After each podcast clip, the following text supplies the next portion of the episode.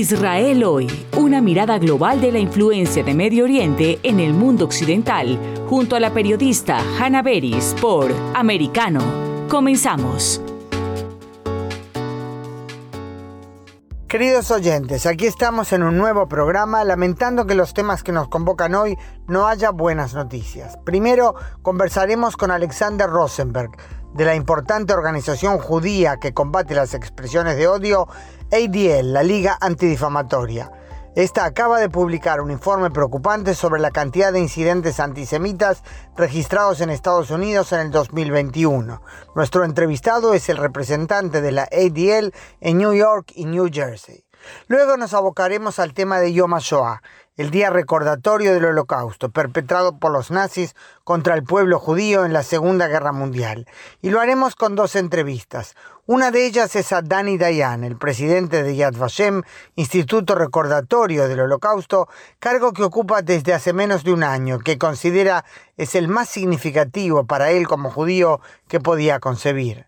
Terminaremos con una entrevista en dos bloques con Giza Alterbein, a quien se conoce también como la niña de la maleta, ya que sus padres la sacaron del gueto de Varsovia, donde había nacido hacía muy poco, de bebita, a través de gente que los ayudó para tratar de salvarla, con la esperanza que logre vivir, mientras entendían que ellos irían a la muerte. Giza, dentro de su tragedia, tuvo la fortuna de llegar al seno de una familia polaca cristiana de altos valores morales, cuyos miembros se arriesgaron, sin duda arriesgaron su vida para salvar a esa bebé judía a la que ni siquiera conocían, la criaron como una hija más. Muchos años más tarde, tras buscarla durante 65 años, la encontraron a través de un registro de documentación judía en Varsovia, evidentemente varias conexiones de por medio, la ubicaron telefónicamente en Montevideo, Uruguay, allí nosotros conocimos personalmente a Giza y se concretó el reencuentro. En medio del horror del holocausto aparecieron evidentemente también las almas puras que dignificaron la condición humana. Esa entrevista, pues, para nosotros inolvidable, cierra el programa de hoy. Comenzamos, pues. Israel hoy está disponible para ti cuando quieras. Accede a toda nuestra programación a través de nuestra aplicación móvil americano. Descárgala desde Apple Store o Google Play y mantente informado con nosotros. Es un gusto tener con nosotros en la línea a Alexander eh, Rosenberg, representante en Nueva York y en Nueva Jersey de la ADL, o sea, la Liga Antidifamatoria. Un gusto tener la posibilidad de entrevistarte, pero no en absoluto un gusto el tema que nos convoca, Alex. Para nada, para nada. Eh, en efecto, esta semana eh, hemos sacado a la luz pública el informe de incidentes antisemitas, es decir, nosotros lo llamamos la auditoría de antisemitismo eh, o de hechos antisemitas en los Estados Unidos para el 2021. Y ese número arrojado el número más alto de la historia desde que ADL recopila estos números en el año 1979. Estamos hablando de 43 años, eh, siendo este el más alto, que comparativamente hablando con el año 2020 significa un 34% de incremento.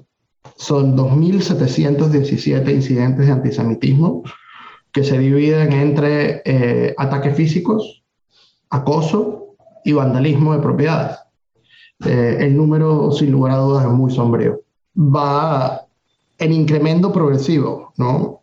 Estamos, estamos viendo eh, que hubo o, vimos 88 ataques físicos en contra de judíos en los Estados Unidos. Eh, estamos hablando desde disparos con pistolas falsas, de balitas, de balines de metal, ¿no? Hasta eh, uso de ácido para eh, eh, ser echado en la cara de personas, pasando por incluso gas pimienta, y todos acompañados con epítetos horribles en contra de la fe de la persona que fue, que fue atacada. eso sin contar con el hecho de que el, el acoso es la segunda categoría más preocupante, porque estamos hablando de 1776 incidentes de acoso. Estamos hablando de interacciones personales entre personas. la violencia física es lo que más impacta, ¿verdad? Aunque no solo eso. La violencia física impacta muchísimo, eh, pero no quita el hecho de que probablemente eh, en más de tres o cuatro ocasiones por día hubo un judío en los Estados Unidos que fue acosado, ya sea verbal, eh, verbalmente o en línea. Toma, toma y requiere un, eh, un nivel importante de falta de vergüenza, incluso pública, hacer este tipo de cosas, ¿no? Acercarse a una persona y decirle eh, judío sucio o cualquiera que sea el, la tropa o el, tropo que se haya utilizado en ese momento.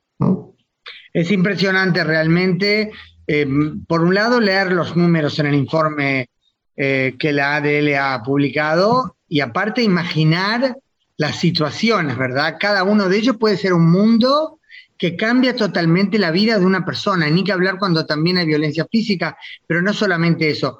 Es ineludible preguntarnos, Alex, ¿por qué? ¿Cuál es el detonante? ¿Qué es lo que hizo que el 2021, porque este resumen el informe publicado esta semana se refiere al resumen del 2021, haya sido el año con mayor cantidad de incidentes eh, antisemitas en Estados Unidos en los últimos 44 años desde que ustedes comenzaron a hacer este seguimiento. Mira, hay, una cantidad de factores que contribuyeron a, que este número subiera. Estamos hablando, obviamente, de la polarización política. Pasamos de un gobierno de derecha eh, en los Estados Unidos a un gobierno de, de centro izquierda. Eh, y yo siempre digo que lo que define a esos gobiernos en lo, en lo, que refiere al antisemitismo es cómo ellos lidian con sus propias alas extremas. ¿no? En el caso del presidente Trump, cómo lidió o dejó de lidiar con el ala extrema derecha. Y en el caso del presidente Biden, cómo está pasando lo mismo o cómo pudiera estar pasando lo mismo con el ala extrema izquierda. Eh, pero más allá de eso y de, más allá de los temas de polarización política, también estamos hablando de un año donde todavía existían las limitantes relacionadas con COVID y donde se buscó eh, no solamente un chivo expiatorio en la comunidad judía, sino que se buscó, buscó un chivo expiatorio en la comunidad asiática, que también sufrió una cantidad de ataques físicos muy importantes. Y eso se relaciona con el hecho de que se le atribuyó en muchos casos, comenzando con el presidente Trump y otros, a la comunidad asiática ser los originarios del, del virus y a la comunidad ortodoxa judía en los Estados Unidos con la diseminación del virus. Entonces, eso por una parte. Por otra, obviamente hay una contracción económica en los Estados Unidos de la que apenas estamos saliendo y que eh, además impone una cantidad de limitantes a las personas y que pone dificultades. Entonces la gente busca también cómo eh, tener una válvula de escape que los lleve, para, ese, para que los lleve a eh, poder desahogar de alguna u otra forma ese, ese, dolor o esas dificultades que están teniendo. Pero siempre se busca ahí culpar, ¿verdad? Por supuesto. Y, y, cuando eso pasa, casi nunca a los judíos nos va bien. En a lo largo de la historia no nos ha ido bien. Y, finalmente también hubo otro factor, que es eh, la, la, ofensiva contra Hamas en Gaza durante el mes de mayo y un poco de junio del año 2021 llevó consigo un pico en incidentes muy importante. Eh, estamos hablando de un incremento de el 115% durante ese mes. En Nueva York y New Jersey, por ejemplo, eh, el número de incidentes sobrepasó, duplicó el promedio de incidentes durante el mes de mayo durante los últimos cinco años. Mm, qué imponente. Estamos hablando de que muchos de los acosos que se dieron ocurrieron, por ejemplo, en Times Square, en el centro, en el epicentro de, de Nueva York. Eh, por ejemplo, encontrado un judío ortodoxo que llevaba equipada y que fue, decía, eh, no solamente fue pateado y golpeado y se le dijo que porque él estaba matando niños palestinos, sino aparte se, le, se, utilizó gas pimienta en su contra. Mm. Y su único delito fue caminar por la calle usando una equipada.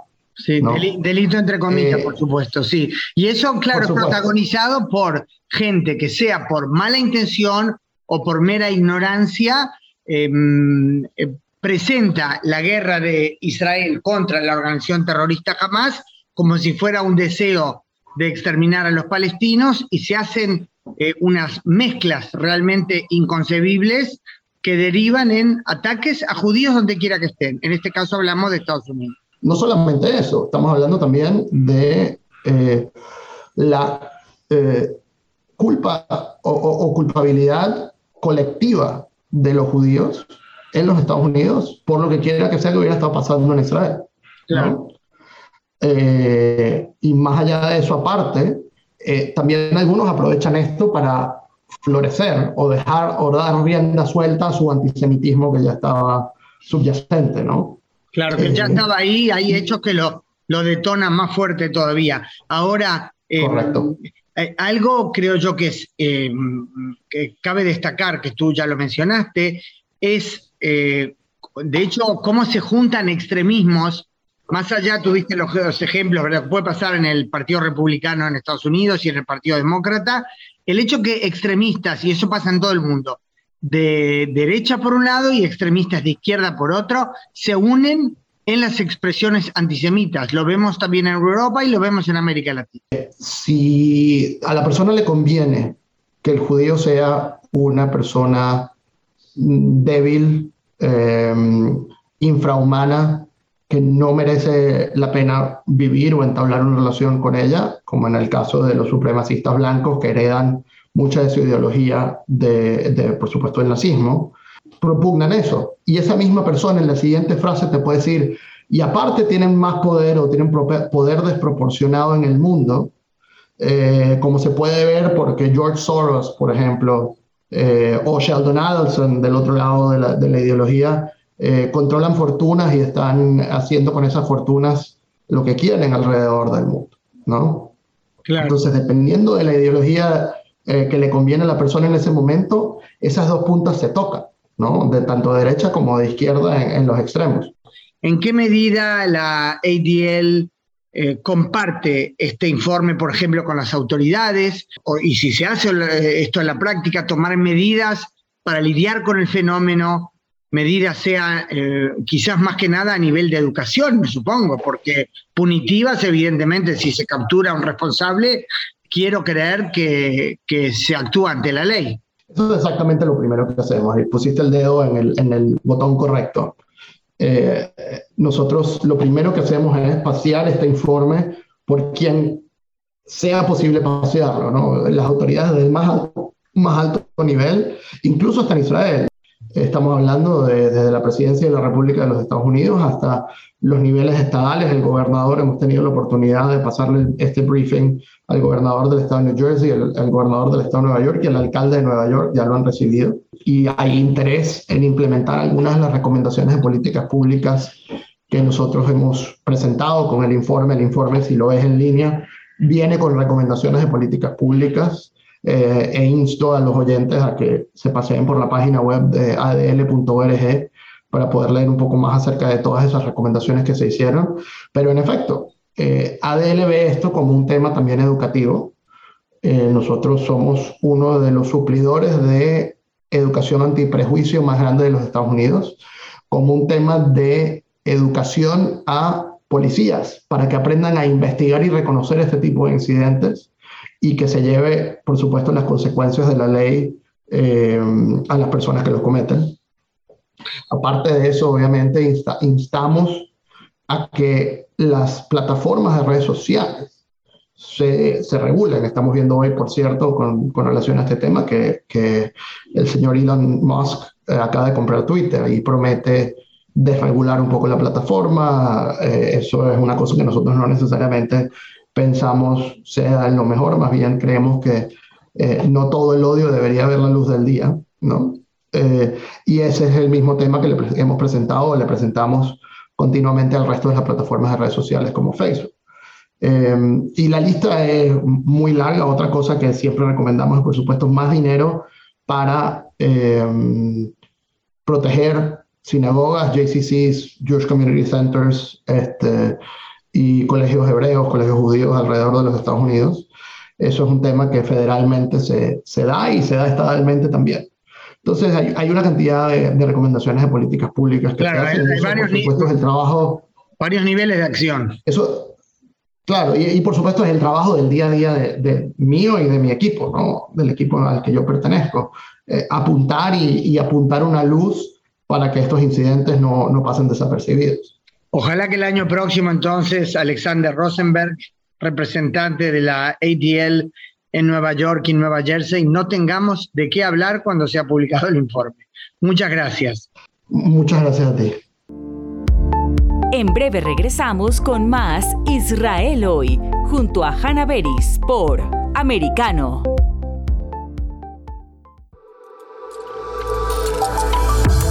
En la verdad. Somos Americano.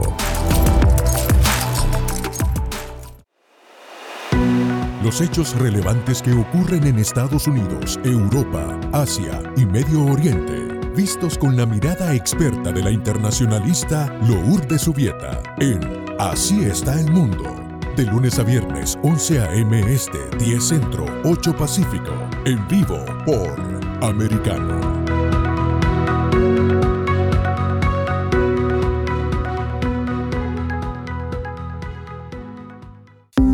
Los avances científicos y tecnológicos relevantes, Internet, redes sociales y el mundo de los videojuegos en Tech Talk con Pablo Quiroga. Conéctate de lunes a viernes, 2 p.m. Este, 1 Centro, 11 Pacífico, en vivo por Americano.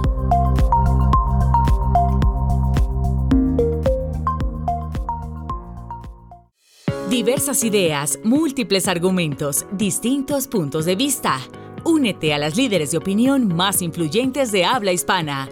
De lunes a viernes a las 5 p.m. Este, 4 Centro, 2 Pacífico, en vivo por Americano. De la mano de la reconocida periodista Rocío López Real, los conservadores españoles en el exterior podrán mantenerse informados de los últimos acontecimientos censurados por la mayor parte de los medios subvencionados por la actual administración. Escúchanos cada fin de semana. Más voz, cada sábado, 1 p.m. Este, 12 Centro, 10 Pacífico por Americano. Más Voz está disponible para ti cuando quieras. Accede a toda nuestra programación a través de nuestra aplicación móvil americano. Descárgala desde Apple Store o Google Play y mantente informado con nosotros. Donde se habla con la verdad. Somos americano. Estamos de vuelta con más Israel hoy, junto a Hannah Beris por Americano. Es un honor realmente contar nuevamente en nuestro programa Israel Hoy en Americano con Dani Dayan, que encabeza el principal instituto recordatorio del holocausto, de la Shoah, perpetrada por los nazis contra el pueblo judío en la Segunda Guerra Mundial, el Instituto Yad Vashem, que está también abocado a la educación sobre el holocausto. Dani, ¿cómo estás? Gracias por acompañarnos nuevamente. Como siempre, un placer. Y recurrimos a ti porque eh, se ha conmemorado nuevamente la fecha recordatoria oficial, eh, Yom HaShoah, o sea, el día recordatorio del holocausto. Y yo comenzaría preguntándote, Dani, no por lo institucional, que es una gran responsabilidad sobre tus hombros, sino eh, comenzaría por lo personal. Tú como judío, en este caso israelí, oriundo de Argentina, pero como judío ¿Qué sientes que es para ti la Shoah? ¿Por qué fibras íntimas pasa, en tu caso, quizás también una historia familiar como la de tantos otros? Mi familia eh, estaba lejos de los horrores de la Shoah geográficamente, la mayor parte, lamentablemente no todos. Eh, yo a veces digo que eh, yo existo gracias al antisemitismo, en este caso ucraniano, que, por el cual la familia de mi papá emigró de Ucrania en los años 20 hacia Sudamérica. Mm. Eh, en los años 20, por supuesto, del siglo pasado, nosotros nos olvidamos a veces de los pogroms que hubo en esos años, en los cuales eh, 50.000 judíos fueron asesinados, pero después vino una calamidad mucho mayor, la Shoah, por lo tanto tendemos a olvidarnos de ello. Dos tíos de mi papá que quedaron en eh, Europa fue, murieron en, la Shoah, eh, ellos estaban en Polonia, en, la, en, el, en la villa de Barkovich y fueron asesinados con balas eh, por los nazis y sus colaboradores. Eh, pero para mí la Shoah desde pequeño estuvo siempre omnipresente en mi conciencia. es una de las de los factores realmente fundamentales de mi vida. El tema me, obsesionaba desde chico. Visité, por supuesto, Polonia, los campos de exterminación, Auschwitz, Maidana, Treblinka. Eh, fue siempre para mí eh, un, un, hecho presente prácticamente, no pertenecía al pasado, sino algo presente, siempre presente, presente en mi conciencia.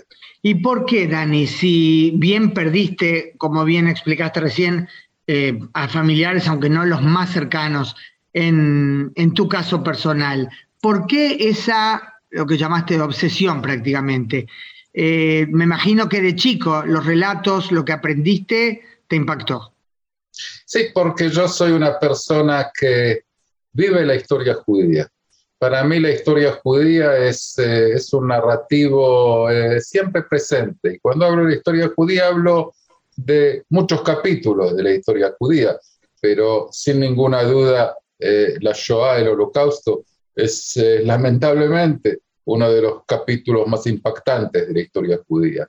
Eh, yo tengo, eh, para mí, la historia judía es, es, es, es, el cuento de, para mí es el cuento de mi vida. Eh, desde, desde muy joven, eso es el tema que más me, me interesaba, leía muchísimo sobre historia judía. No soy una persona especialmente observante religiosamente, eh, pero para mí eh, mi judaísmo es un judaísmo eh, de, de, ser, de pertenecer al pueblo judío y, y, la historia es la parte más importante de, esa, de ese ser judío para mí.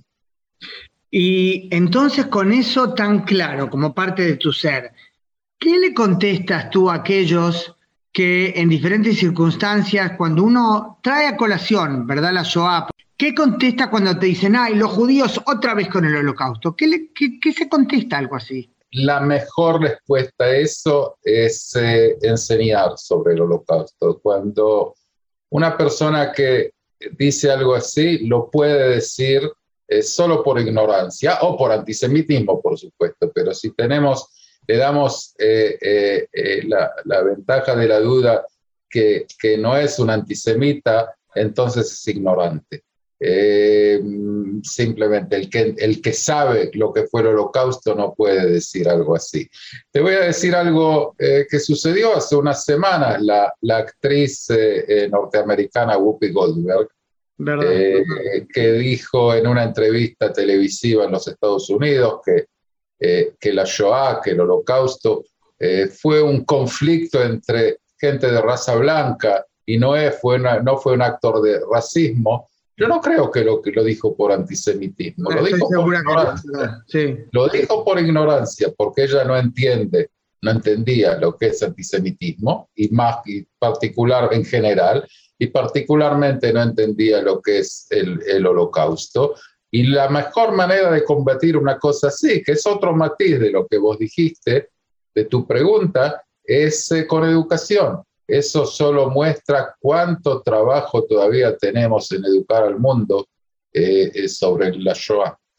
Y lo de educar al mundo, una misión que Yad Vashem se ha colocado sobre sus hombros, sin duda, porque a, a, menudo hay que aclarar, ¿verdad?, que Yad Vashem no es solamente un museo, sino también un instituto educativo, eh, es, un instituto, es un instituto que, entre otras cosas, tenemos dos museos, el Museo Histórico, el Museo de Arte del Holocausto, pero también tenemos el Centro de Investigación Científica sobre el Holocausto, la Escuela Internacional de Educación sobre el Holocausto, eh, el archivo, la biblioteca más grande del mundo en, en temas del Holocausto, etcétera. Ahora, cuando se habla de educación, yo te iba a decir, el tema no es solo para saber, porque tú usaste el término educar al mundo, y el tema no es solo para que el mundo sepa qué le pasó al pueblo judío, sino sacar de eso lo que podemos llamar de las lecciones universales del holocausto eh, respecto a, al punto al cual puede eh, bajar la humanidad, ¿verdad? Cuando hay indiferencia, cuando hay maldad, le pasó al pueblo judío, le pasó a otros, pero la Shoah tiene su singularidad, pero hay que estar alerta respecto a lo que el mal puede conducir a cualquier eh, parte de la humanidad, ¿verdad? nuestra tarea, nuestra primera tarea es educar sobre los hechos. ¿Qué es el holocausto? ¿Cuándo sucedió? ¿Qué sucedió? ¿Dónde sucedió? Etcétera.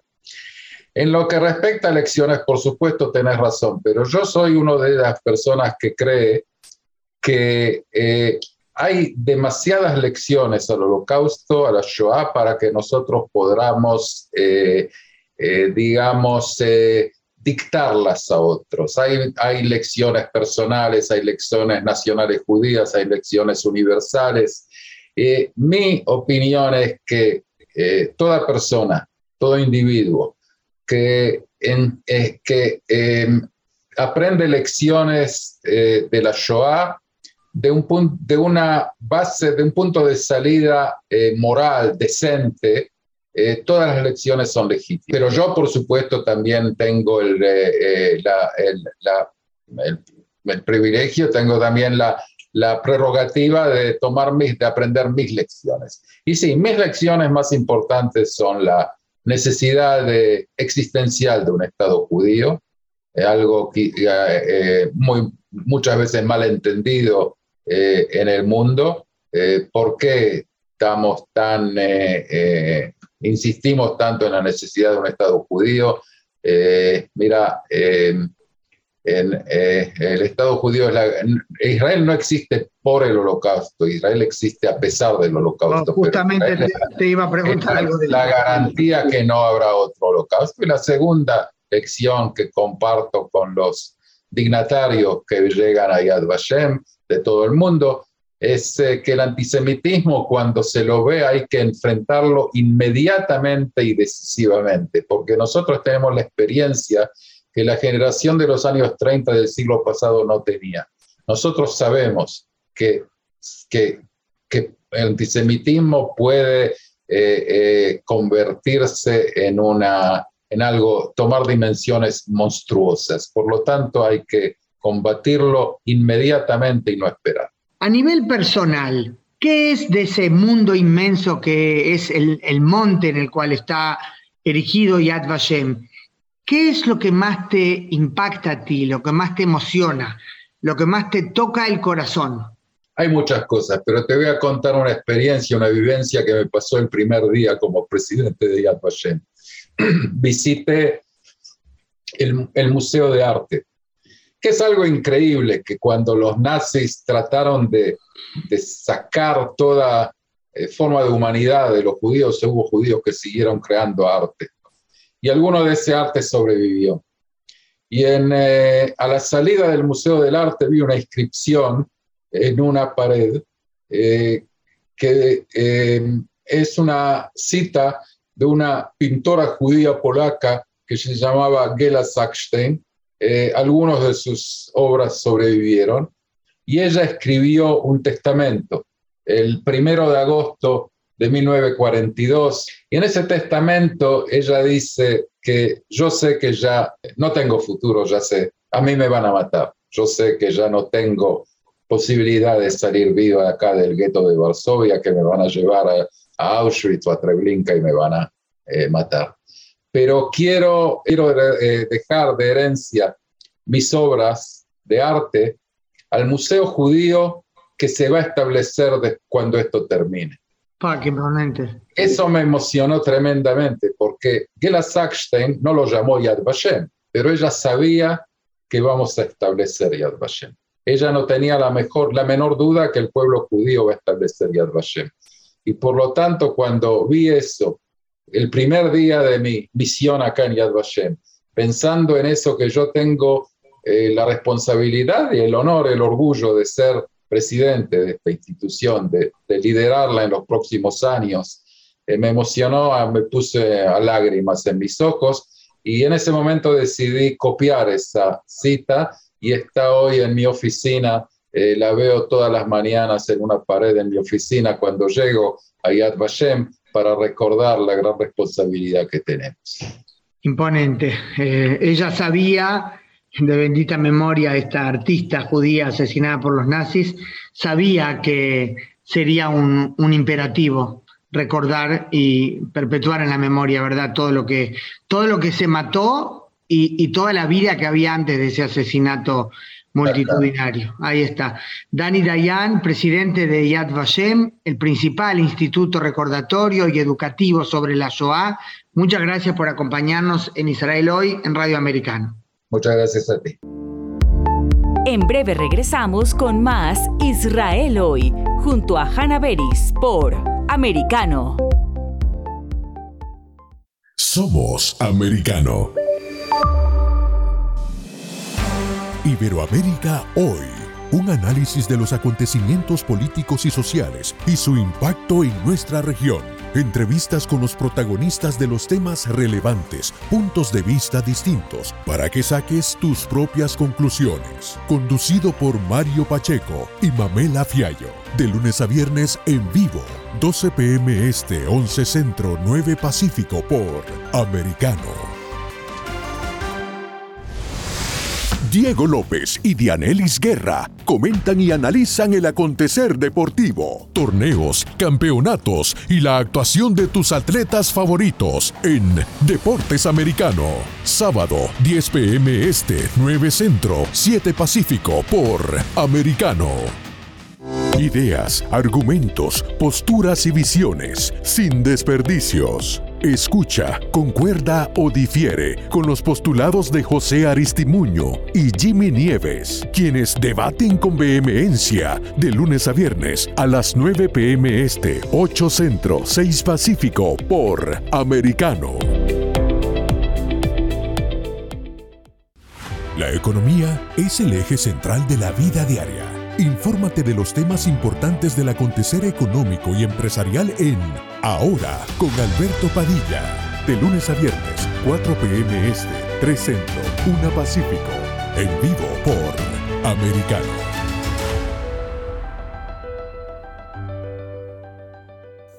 Comienza tu día bien informado. De mañana con Americano. Junto a Gaby Peroso y Jolly Cuello. Quienes te presentan la revista informativa de las mañanas. Conéctate con nosotros en vivo de lunes a viernes de 7 a.m. Este, 6 Centro, 4 Pacífico por Americano. Donde pasan los hechos, siempre americano. Infórmate con Lucía Navarro de los temas importantes del día que impactan tu vida. Conoce el contexto de los hechos con el análisis de especialistas. Únete a Actualidad Noticiosa de lunes a viernes a partir de las 10 pm este 9 Centro 7 Pacífico por Americano. Estamos de vuelta con más Israel hoy junto a Hannah Beris por Americano. Tenemos en la línea a una persona muy querida, con una historia muy singular, Gisa Alterbein, uruguaya, pero nacida en Polonia, nada menos que en el gueto de Varsovia, unos pocos años antes del levantamiento, y estamos conversando porque en estos días justamente se conmemora nuevamente Yom HaShoah, el día recordatorio del holocausto. Gisa, ¿cómo estás, querida? Gracias eh, infinitamente por aceptar esta entrevista.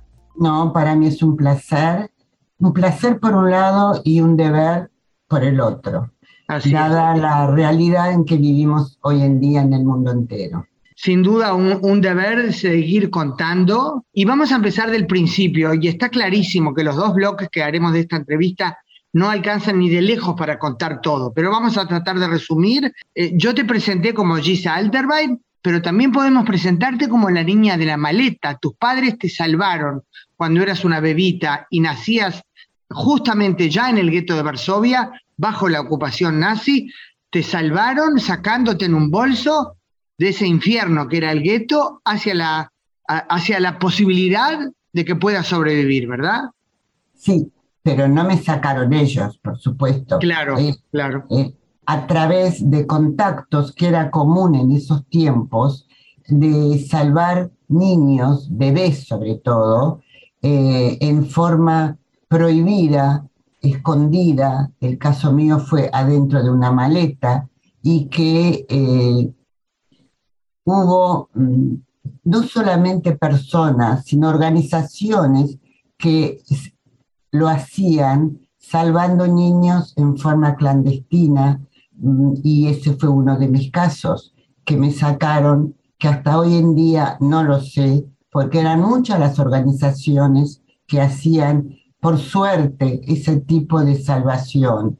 Pero por el otro lado, tengo que reconocer y decirlo, la valentía de mis padres de deshacerse de su única hija, de su único bebé, para tratar de que nosotros, los bebés, podríamos tener un viso de, de vida, ya que ellos sabían que su destino ya estaba marcado, que su final era pronto.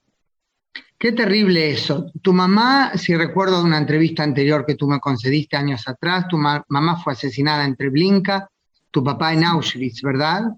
Es verdad, mi madre eh, tempranamente, según lo que me cuentan, fue de las primeras, dicen, de este mundo de Treblinka, porque ya la vida de ella no tenía sentido, ni sin sus hijos, sin su compañero de vida, ni en la situación precaria, espantosa en que estaba viviendo. Por el otro lado, mi padre fue llevado a Auschwitz y él sobrevivió a Auschwitz cuando llegaron los aliados, pero ya era un cadáver caminando y no pudo sobrevivir al poco alimento que le dieron, que ese mismo alimento fue el que lo mató.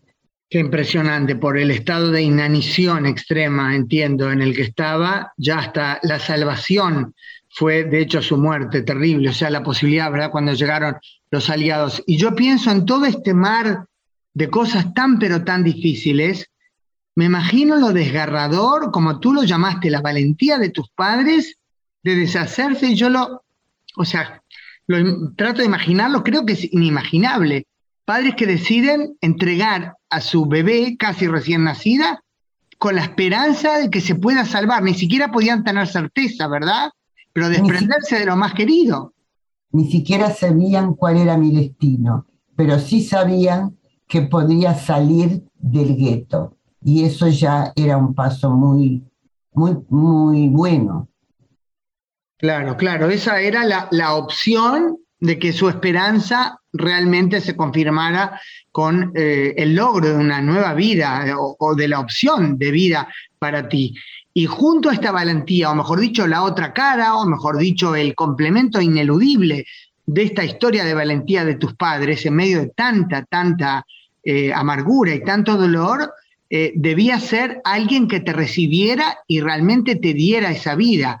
Nosotros conocemos bien los judíos ese concepto de los justos entre las naciones. Son aquellos no judíos que arriesgaron sus vidas en diferentes circunstancias para salvar judíos porque consideraron que era lo moral, lo correcto hacer, y que años después, eh, al presentarse pruebas, eh, los, sobrevivientes o los hijos, ¿verdad?, este, hicieron esos trámites en Israel y fueron reconocidos como tales. Y tú llegaste afortunadamente a una familia de esas, precisamente, en cuyo seno creciste como si fueras una hija más, una familia polaca no judía. Perfecto, tal cual como tú lo describís, es, es todavía más, no sé si más, pero igualmente importante saber la situación de ellos en ese momento peligraba la vida de todos ellos, porque si algún nazi sabía de que en ese seno de esa familia existía un integrante judío, no solamente mataban al integrante, sino liquidaban a toda la familia. Era una familia de un matrimonio con seis hijos. Imagínate tú la valentía de esos padres de arriesgar la vida de toda su familia para cobijar un bebé extraño para ellos, pero que su valentía y su sentido de la humano era más importante que el peligro que los acechaba. Qué imponente imaginar realmente esa enorme eh, prueba de valentía y al mismo tiempo muy conscientes, por supuesto, de la situación, porque entiendo que solo los padres y un cura amigo sabían, ¿verdad? A los otros eh, hijos, eh, perdón, y, a la hija mayor que tenía en ese momento 17 años, Danuta, a la que tú llamabas Danusia, tú eras su hermanita adoptiva, digamos, pero los otros hermanos menores a los cuales te sumaste no sabían nada porque los padres temían como niños que en algún juego pudieran decir algo, ¿verdad? Y ese era el fin de todos.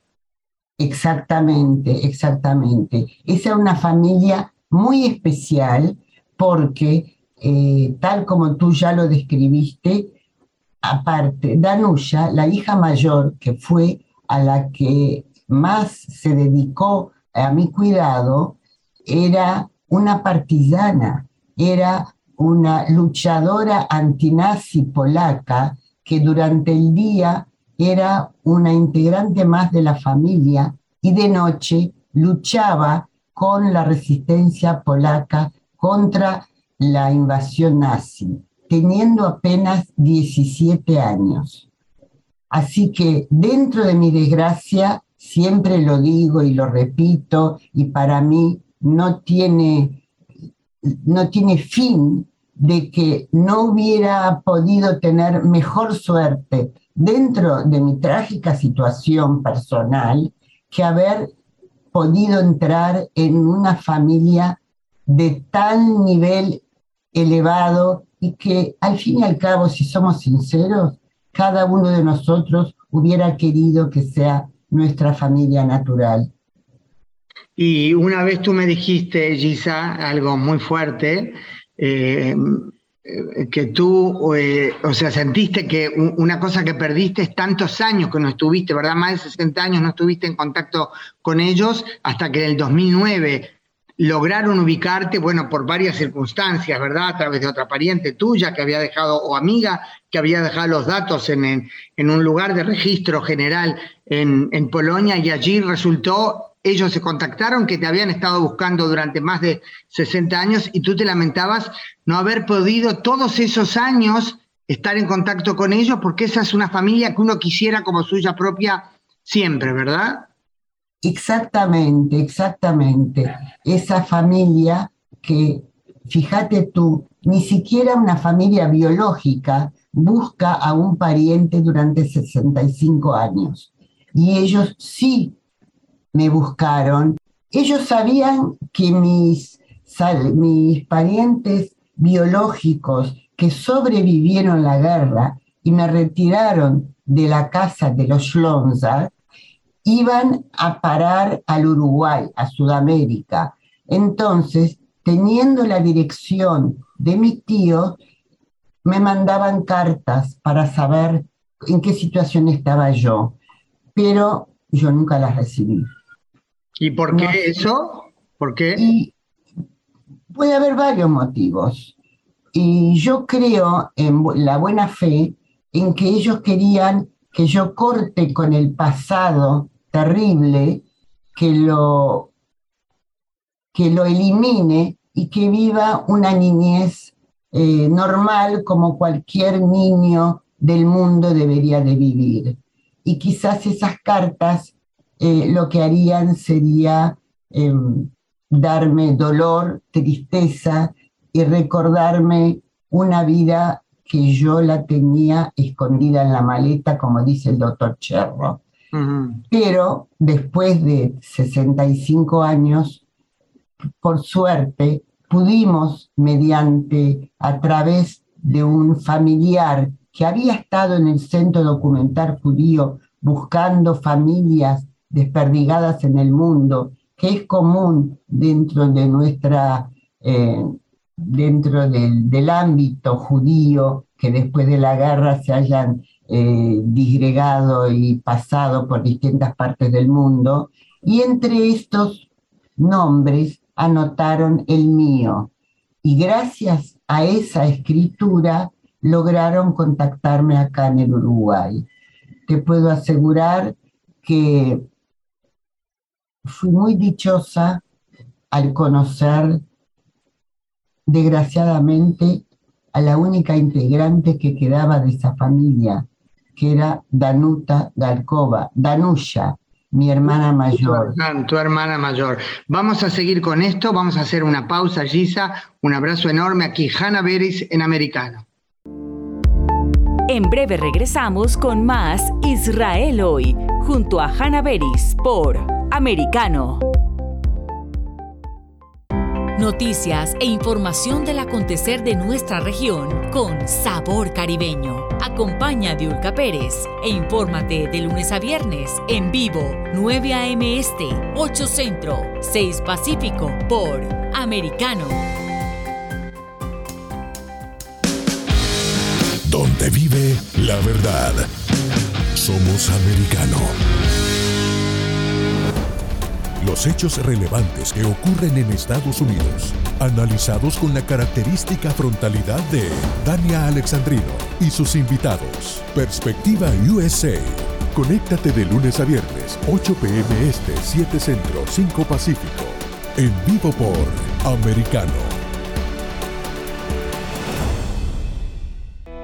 Perspectiva USA está disponible para ti cuando quieras. Accede a toda nuestra programación a través de nuestra aplicación móvil americano. Descárgala desde Apple Store o Google Play y mantente informado con nosotros. La economía es el eje central de la vida diaria. Infórmate de los temas importantes del acontecer económico y empresarial en Ahora con Alberto Padilla de lunes a viernes, 4 p.m. Este, 3 Centro, 1 Pacífico. En vivo por Americano. El antídoto rojo extra está disponible para ti cuando quieras. Accede a toda nuestra programación a través de nuestra aplicación móvil Americano. Descárgala desde Apple Store o Google Play y mantente informado con nosotros. Los hechos relevantes que ocurren en Estados Unidos, Europa, Asia y Medio Oriente, vistos con la mirada experta de la internacionalista Lourdes Subieta, en Así está el mundo, de lunes a viernes, 11 a.m. Este, 10 Centro, 8 Pacífico, en vivo por Americano. Ideas, argumentos, posturas y visiones, sin desperdicios. Escucha, concuerda o difiere con los postulados de José Aristimuño y Jimmy Nieves, quienes debaten con vehemencia de lunes a viernes a las 9 pm este, 8 Centro, 6 Pacífico por Americano.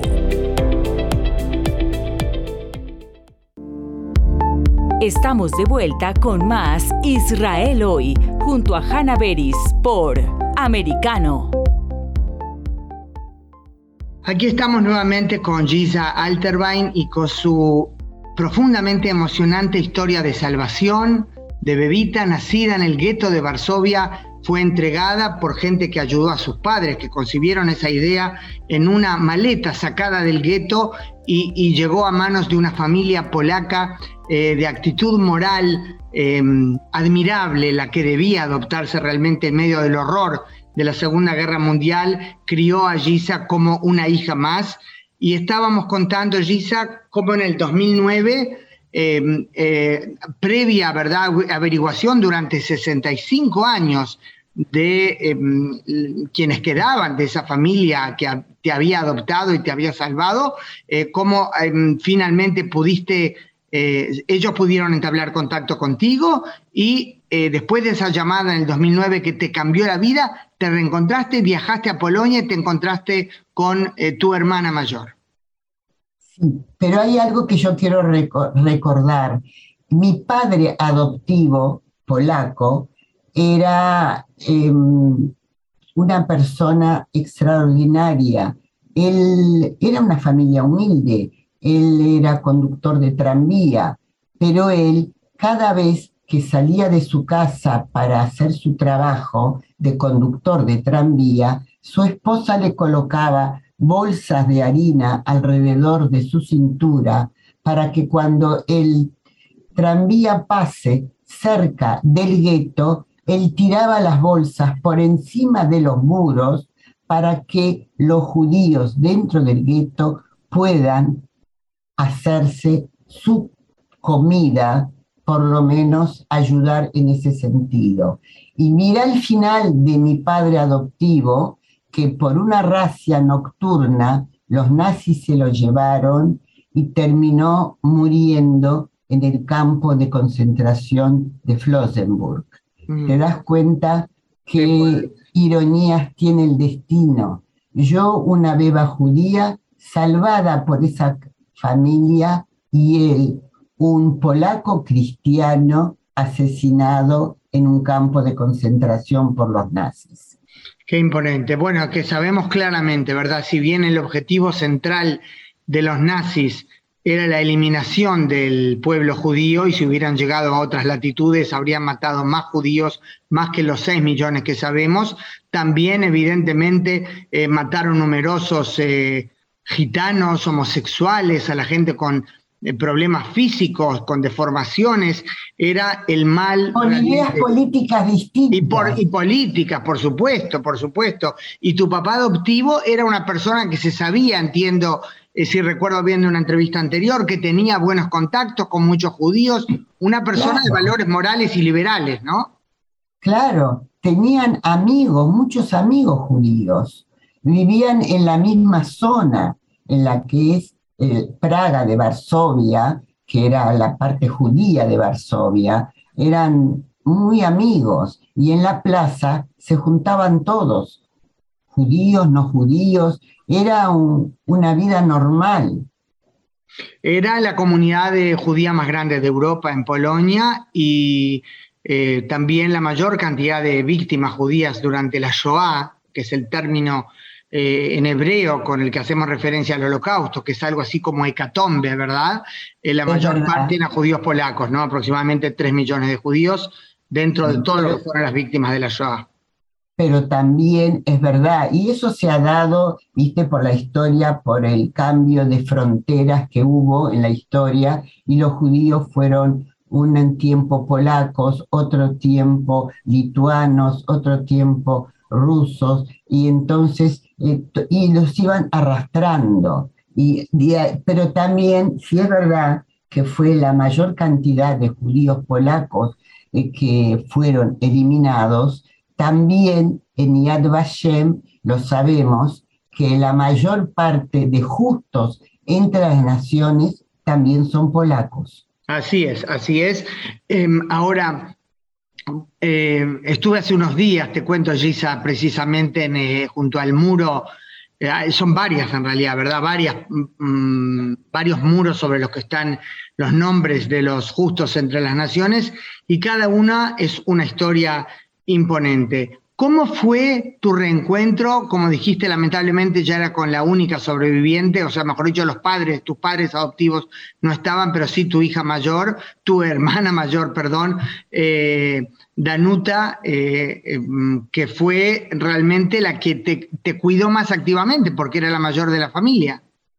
Pero no solamente ella sola, de por sí, ya era una personalidad mundial porque ella había sido luchadora eh, en la guerra contra los nazis, inclusive tuvo mucho contacto con los Javerín de Mordejai Anilevich, que se, los compañeros del líder del levantamiento, sí. Exactamente.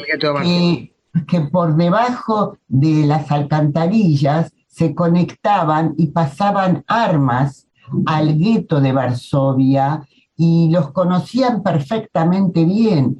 Tal es así que hace pocos años me reencontré con que eh, uno de los lugartenientes de Mordejai Anilevich em, había sido ni más ni menos que íntimo amigo de Danuta Galkova, de Danusha y que a su vez también, aparte, tuviste que en Varsovia, al, al lado del monumento de Mordejai Anilevich, hay tres monumentos chicos que son sobre sus, eh, tiene, identificados por sus eh, compañeros de combate eh, que eran sus allegados. Y uno de ellos es este que es el tío de una amiga que se crió conmigo y que em, y, su nombre era Yurek y su hermana era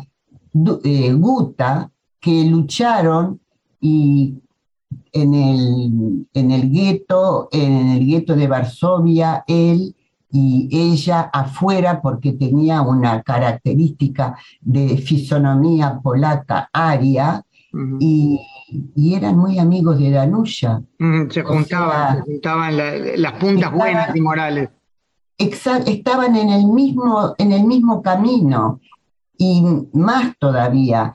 En la, tuve la suerte de que cuando solicité a Yad Vashem que sean declarados justos mis padres adoptivos y Danusha, ese proceso que normalmente demora mucho tiempo, y tú lo sabes porque tienen que conseguir pruebas eh, reales de, de cómo fueron, en menos de un año, en pocos meses, ya tuve la confirmación de que ya eran justos entre las naciones. Y ella una persona reconocida a nivel no solo nacional, una heroína nacional polaca, sino que cuando falleció se hizo en Polonia honores de Estado, condecorada, y fueron tres, siete días de, de ceremonias que hubo en Polonia, que para mí es un tesoro guardarlo eso,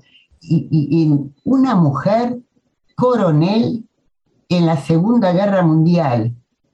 ¿Te das cuenta? Imponente. Y por si alguno de nuestros oyentes pierde el hilo por algunos segundos, porque es una historia imponente con muchos detalles, esta mujer heroína de la que tú estás destacando, que fue reconocida como tal por su país y aparte por, eh, digamos, el pueblo judío como justa entre las naciones, es precisamente Danuta Galkova, su apellido de casada, la hija mayor, aquella jovencita de 17 años que fue tu hermana adoptiva mayor, que en el día estaba contigo y jugaba y te cuidaba junto a sus padres como miembro normal de la familia y de noche a los 17 años se iba a los bosques a luchar contra los nazis, a los bosques u otros lugares. Eh, Gisa, eh, tú dijiste al principio y yo lo destaqué, que es eh, un compromiso también contar, en los pocos minutos que nos quedan.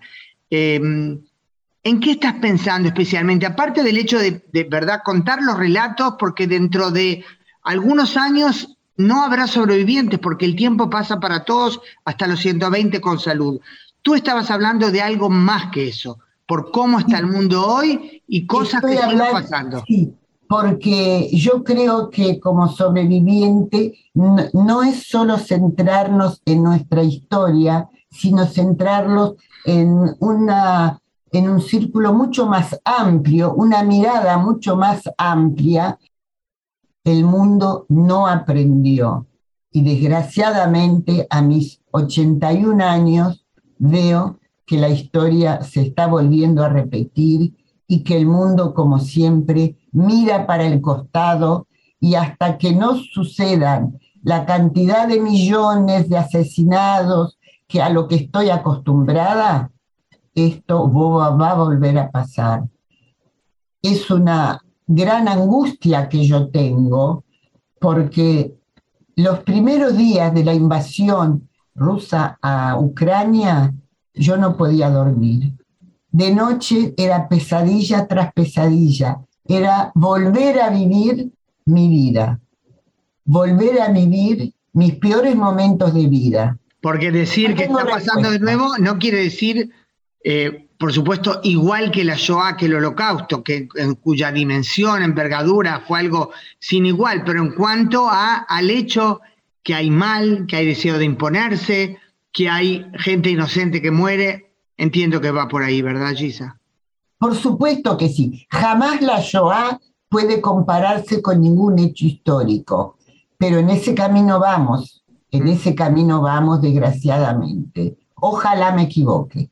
Ojalá, Gisa, de tu boca a los oídos de Dios. Yo te agradezco infinitamente por esta, por compartir esta historia imponente y tus sentimientos con los oyentes de nuestro programa Israel hoy en americano. Muchas gracias, Gisa. Muchas gracias a ti. Israel hoy, una mirada global de la influencia de Medio Oriente en el mundo occidental, junto a la periodista Hannah Beris, cada sábado, 2 p.m. Este, 1 Centro, 12 Pacífico, por Americano.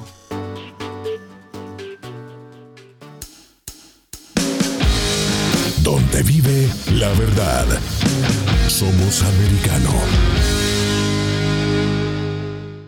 This podcast is a part of the C Suite Radio Network. For more top business podcasts, visit c-suiteradio.com.